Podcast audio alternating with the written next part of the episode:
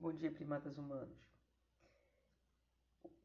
Vamos falar, um pouco da biologia né, e o quanto ela é importante para a valorização da vida da cidadania. Vamos fazer uma apresentação geral, ver por que ela é importante em nosso dia a dia, por que ela é importante com a integração da natureza, e vamos falar das principais subdivisões da biologia. E seguimos em frente com os nossos episódios. Bom, biologia na sua raiz, né, ela tem como definição estudo da vida.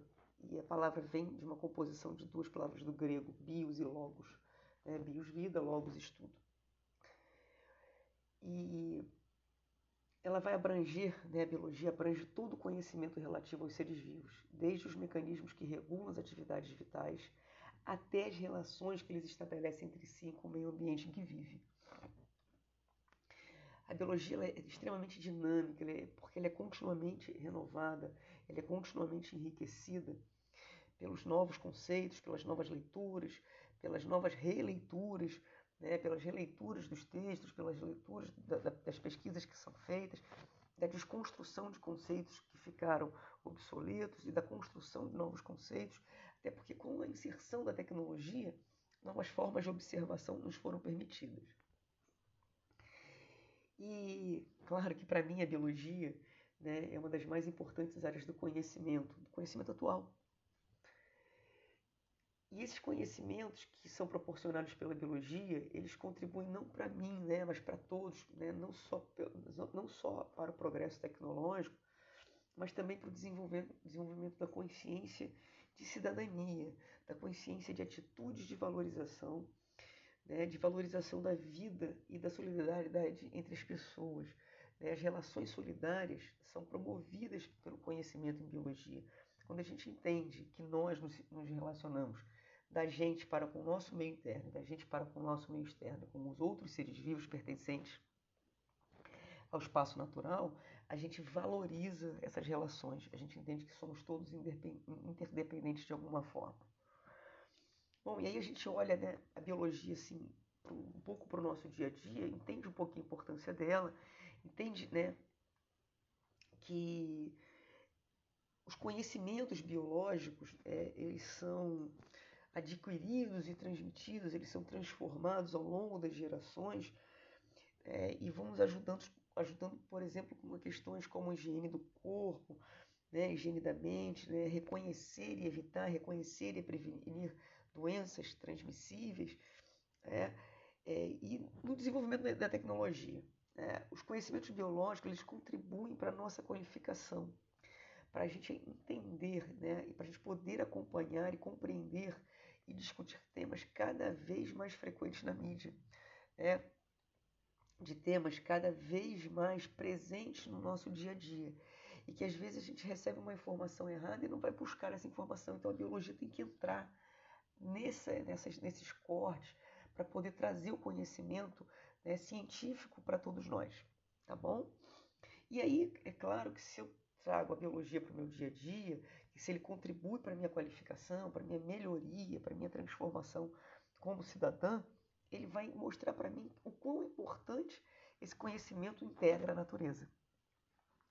Ah, então, a, a, a, biologia ela vai contribuir né, para uma mentalidade de respeito né, pelo desenvolvimento sustentável, pela condição né, indispensável para a adequada preservação dos mais diversos ambientes, lógico. Se eu preservo os mais diversos ambientes, eu é, preservo os mais diversos é, seres vivos, tá bom? E essas relações de integração com a natureza, elas vão se tornando novamente, nesse nosso reencontro com a natureza, eles vão se tornando novamente né, harmoniosos entre nós e os espaços naturais. Então a biologia tem essa é, é, importância para o nosso dia a dia, para o nosso caminhar. E aí, quando a gente dá um passinho para dentro para começar a estudar a biologia de fato, a gente subdivide em algumas grandes áreas né, de forma didática, para facilitar o nosso estudo com a biologia. A gente segmenta esse, esse conhecimento em biologia, mas ao mesmo tempo, né, no estudo de um segmento para o outro, né, nas subdivisões né, existentes, a gente faz uma interligação e vai conectando esse conhecimento com né, o conhecimento anterior e com nosso conhecimento de cotidiano e com o nosso conhecimento de integração com a natureza. Bom, quais são essas subdivisões que nós temos? É, bioquímica e citoquímica, que aliás será o nosso início de estudo, né? citologia, histologia, anatomia, fisiologia, sistemática e taxonomia, embriologia, genética, evolução, ecologia é, e, claro, metodologia científica, entender por que, que fazemos pesquisa e por que, que publicamos artigos, é, e por que, que nós temos que ler esses documentos. Tá? Então, a biologia vai ser subdividida nessas grandes áreas, e dentro dessas grandes áreas nós temos outras subdivisões, e nós vamos conversando ao longo de cada conteúdo falado, né? de como cada conteúdo pode ser desdobrado e interligado com os outros conteúdos. Tá bom? Até o próximo episódio.